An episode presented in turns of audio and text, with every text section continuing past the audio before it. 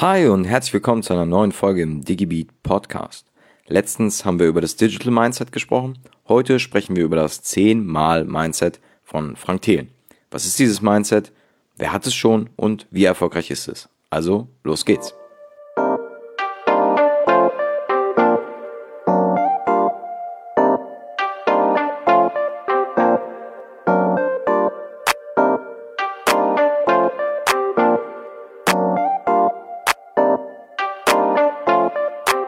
Alles zehnmal besser denken. In seinem Buch Zehnmal DNA, das Mindset der Zukunft, spricht Frank Thelen über das Mindset, das sich schon in den USA und in China durchgesetzt hat und diese beiden Player zu den größten Gewinnern macht, wenn es um neue Technologien und Digitalisierung geht.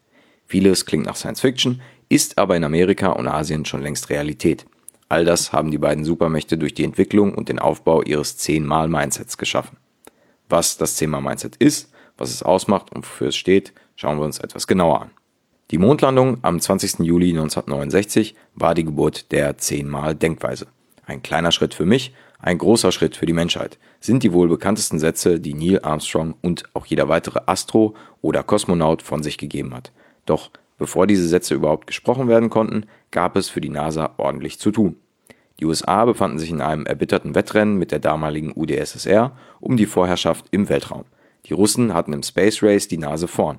Sie schossen 1957 Sputnik in den Orbit, brachten mit Laika das erste Lebewesen in die Umlaufbahn und 1961 umrundete der Kosmonaut Juri Gagarin als erster Mensch die Erde. Die USA wollten sich nicht geschlagen geben und John F. Kennedy, damaliger US-Präsident, beauftragte den sogenannten Moonshot.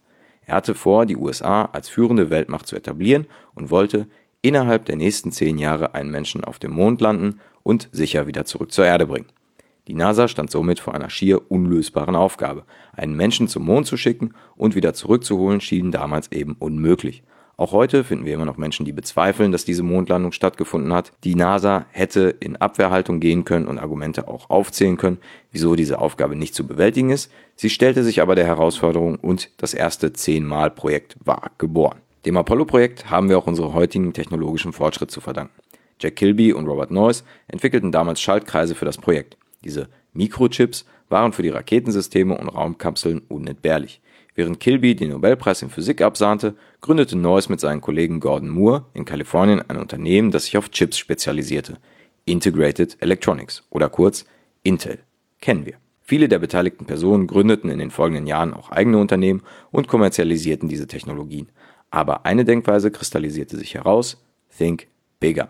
Viele der von uns bekannten großen Unternehmen wie Google, Cisco oder auch Nvidia weisen eine direkte Linie in ihrem Stammbaum zum Projekt Moonshot auf. Robert Noyce wurde übrigens zum Mentor und zur Vaterfigur für den jungen Steve Jobs und unterstützte ihn während der Gründung von Apple. Heute ist diese Denkweise und dieses Mindset ein fester Bestandteil der Kultur der Unternehmen im Silicon Valley. Larry Page gab sich mit zwei bis drei Prozent Verbesserung nicht zufrieden. Selbst zehn Prozent waren ihm nicht genug. Er wollte es zehnmal besser machen als seine Wettbewerber. Die Markteinführung von Gmail gilt dabei als Musterexemplar für diese Denkweise. Google versprach den Nutzern einen E-Mail-Speicher von 1 GB, 250 mal mehr als der damalige Wettbewerber Yahoo. Bei geplanter dreistelliger Millionenanzahl von Usern und einem Preis von 4 Dollar pro Gigabyte war klar, dass alle von einem Milliardenverlust sprachen. Versetzen wir uns in die Lage eines deutschen Controllers, wissen wir auch sofort, welches Wort demjenigen in den Sinn kommen würde. Nein. Aber das Team handelte vorausschauend und ging von einem exponentiellen Fortschritt bei der Speichertechnik und folglich auch von sinkenden Kosten für die Kapazitäten aus. Das Resultat kennen wir. Ein hochprofitables Geschäftsmodell mit mehr als einer Milliarde Nutzer. Wenn wir über die Mondlandung, des Silicon Valley und neue Technologien sprechen, müssen wir auch über Elon Musk sprechen. Er hat dieses Mindset wie kein anderer verinnerlicht. Getreu nach dem Motto Teile und herrsche, bricht er große und komplexe Herausforderungen auf Teilaspekte herunter und versucht diese Teilaspekte dann von Grund auf neu zu denken.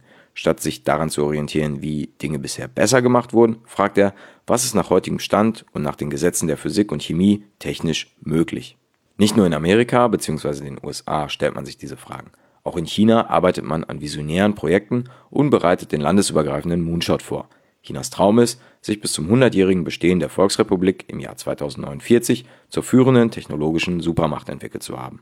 Die chinesische Zehnmal-Denkweise wird vor allem durch die digitalen Plattformen gestärkt. Der gesamte Alltag, vom Busticket über den Einkauf hin zur Reservierung im Restaurant, werden über die Smartphone-App WeChat organisiert und abgewickelt.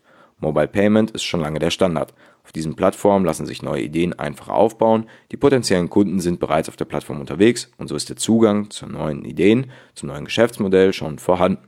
Die Menschen wissen, wie sie diese Plattform nutzen und wie sie funktioniert. Und demnach können sie sie auch ohne Probleme bedienen. China hat erkannt, dass die Zukunft und der Erfolg, der mit dem 10-mal-Mindset einhergeht, für sich in den Plattformen liegt. Die digitale Aufgeschlossenheit, die in China herrscht, und die neuen Ideen rund um neue und bereits bekannte Plattformen lassen dort Unternehmen wie ByteDance, also TikTok, entstehen und erobern auch den europäischen Markt. In China ruft die Regierung regelmäßig Pläne und Projekte aus, die, anders als hierzulande, nicht nur auf dem Papier existieren. Es wird massiv in Unternehmen, Infrastruktur und Forschung investiert, um den 10-Mal-Sprung zu schaffen. Das Bildungssystem wird eingebunden und zum Teil umgekrempelt, um genügend hochqualifizierte Nachwuchskräfte zu haben. Es ist offensichtlich, China hat die Wichtigkeit des Themas verstanden.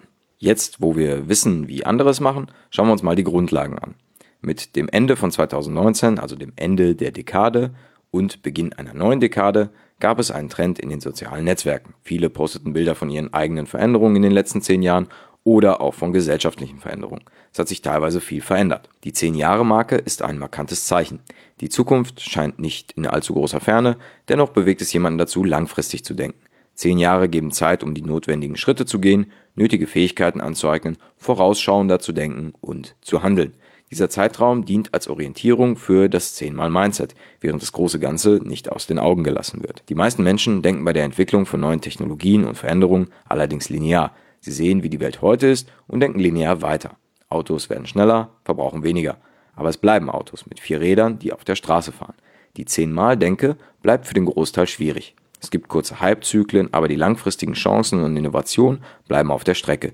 Die Wirklichkeit sieht aber eben ganz anders aus. Wir als Mensch werden immer stärker von neuen Technologien abhängig. Die Technologie skaliert exponentiell und bleibt in den ersten Jahren hinter den linearen Erwartungen zurück. Dann zieht das Tempo an und innerhalb weniger Jahre sind alte Industrien verschwunden und die Abhängigkeit von der neuen Technologie ist gewaltig. Ein Beispiel für eine grundlegende neue Lösung für ein Problem ist das Cloud Computing. Ein neuer Weg, um Serverkapazitäten zu nutzen und zu skalieren, aber eben nicht erfunden von Microsoft oder SAP. Ein Online-Händler, der seine nicht genutzten Serverkapazitäten für andere geöffnet hat und so ein neues Geschäftsmodell erfunden hat. Amazon. Das exponentielle Denken ist somit ein Grundstein für die 10 Sichtweise. Es benötigt Vertrauen in den technologischen Fortschritt. Es ist kein blindes Hoffen auf technologischen Fortschritt oder ein Bauchgefühl. Es ist die Kombination aus fundamentalem Wissen in den Bereichen Physik, Chemie und Informatik, gepaart mit vorausschauendem Denken. Dabei gibt es drei Theoreme, die das ganz gut verdeutlichen. Moore's Law ist das bekannteste Theorem. Es wurde vom Intel-Mitgründer Gordon Moore entwickelt. Es sagt den Fortschritt bei der Entwicklung von Computerchips voraus. Es besagt, dass sich die Anzahl der Transistoren auf einem Prozessor alle 18 Monate verdoppeln.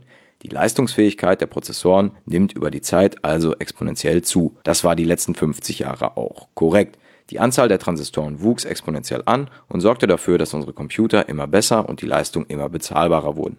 Die heutigen Smartphones haben rund 100.000 Mal mehr Power und rund eine Million Mal mehr Arbeitsspeicher als die Rechner, die die erste Mondlandung ermöglichten. Mittlerweile stößt das Moore'sche Gesetz aber an seine physikalischen Grenzen.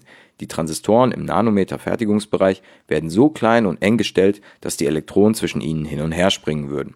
Bei neuen spezialisierten Prozessoren wie die TPUs, also die Tensor Processing Units, die speziell von Google für Anwendungen wie KI und Machine Learning entwickelt wurden, bei denen bleibt diese Theorie bestehen. Das zweite Gesetz ist Wright's Law. Wright's Law wurde in den 1930er Jahren vom Luftfahrtingenieur Theodore Paul Wright formuliert. Er hat herausgefunden, dass mit steigender Produktionsmenge die Kosten gesunken sind. Seine Daten zeigten, dass je 1000 produzierter Flugzeuge die Kosten pro Flugzeug um 15% gesunken sind. Dieser Trend setzt sich mit steigender Produktion fort. Das Gesetz ist auch als Erfahrungskurveneffekt bekannt. Für das exponentielle Wachstum hat dieses Gesetz eine entscheidende Bedeutung. Stellen heute die Kosten von Bauteilen eine Hürde dar und die Innovation erscheint deshalb unwirtschaftlich, kann sie in naher Zukunft wirtschaftlich werden. Das aktuell populärste Beispiel sind die Elektroautos. Die Kosten für die Akkus lagen zu Beginn der Entwicklungsphase des Tesla Roadstars im Jahre 2006 noch bei über 300 Dollar pro Kilowattstunde. Das Akkupack für den Wagen lag bei über 15.000 US-Dollar. Ein Angebot für den Massenmarkt also undenkbar. Zum Start des Model 3 in 2017 waren die Kosten dann schon auf 145 Dollar pro Kilowattstunde gesunken und rechnerisch kostete das Akkupack etwa unter 5000 US-Dollar. Im Jahr 2020 kostet die Kilowattstunde weniger als 100 Dollar und der Preis wird immer attraktiver für den Massenmarkt. Die steigende Nachfrage und die Produktion der Akkus bringt wiederum auch Chancen für neue Anbieter und neue industrieübergreifende Strukturen. Wie auch immer man die E-Scooter findet, sie sind ein perfektes Beispiel, wie die Effekte durch das Wrightsche Gesetz im E-Automarkt zum Entstehen eines vollkommen neuen Geschäftsfeldes wie den E-Scooter führen kann. Das dritte und letzte Gesetz ist das Kurzwahl-Law. Das von Ray Kurzweil geprägte Axiom nennt sich The Law of Accelerating Returns und sagt voraus, dass die Menschen in ein Zeitalter des exponentiellen Fortschritts einsteigen, in dem die Fortschritte der nächsten 100 Jahre sich wie 20.000 Jahre Fortschritt anfühlen werden. Der Kern dieser Theorie ist, dass jede neue Generation von Wissenschaftlern, Tüftlern und Technikern auch auf die Ergebnisse der vorherigen Generation zurückgreifen können. Die Erfinder des Taschenrechners zum Beispiel hatten nur Papier und Bleistift, die nachfolgende Generation konnte aber schon mit Taschenrechnern arbeiten. Heutzutage haben wir Zugriff auf Supercomputer, künstliche Intelligenzen, ein anderes fortschrittliches Hightech-Toolset also. Der zweite Faktor des Gesetzes klingt banal. Es gibt immer mehr Akademiker und Forscher. Der britische Professor Derek de la Rosa Price stellte 1961 fest, dass 90 Prozent aller Wissenschaftler, die jemals auf der Erde gelebt haben, heute leben. Immer mehr Forscher arbeiten mit immer mehr Wissen und immer besseren Werkzeugen an immer mehr Innovationen der Zukunft. Mit diesen drei Theoremen und dem Grundkonzept der Technologien lässt sich laut Frank Thelen das 10x-Mindset formen, das für einen enormen Sprung im innovativen Fortschritt sorgt und jeden Einzelnen dazu bringt, Großes und Relevantes zu erreichen. Jetzt ist eure Meinung gefragt. Welche Meinung habt ihr zu diesem 10x-Mindset? Glaubt ihr, dass, wenn man das alles verinnerlicht hat, wirklich gewappnet ist, um erfolgreich in die Zukunft zu gehen? Was haltet ihr vom Buch von Frank Thelen? Habt ihr es schon gelesen oder habt es noch vor? Schreibt mir gerne persönlich oder schreibt in die Kommentare und lasst uns diskutieren. Bis dahin, bleibt digital. Ciao.